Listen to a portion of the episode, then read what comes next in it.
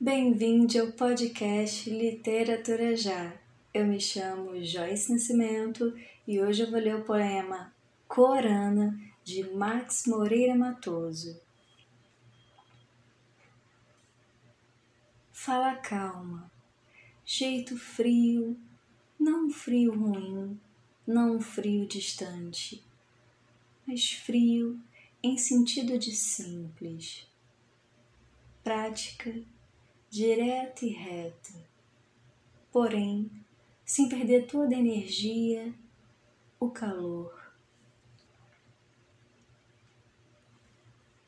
É de relativas poucas palavras, mas diz o necessário, o preciso.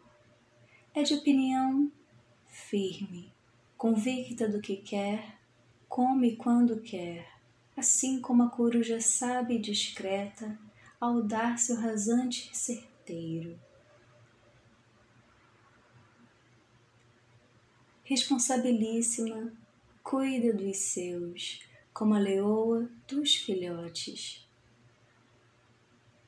Está sempre ao lado de quem precisa, seja com o ombro amigo, a mão estendida ou o ouvido pronto a ser útil.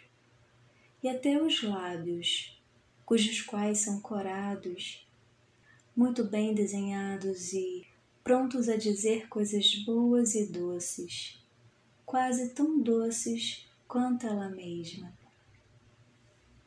E por citar doce, vale dizer que seria ela mesma a personificação do próprio mel, não só pela doçura, mas por fazer bem a quem aproveita de seu dulçor medicinal e também pela cor. Afinal, ambos são morenados tal qual o cobre, que reluz tons de dourado.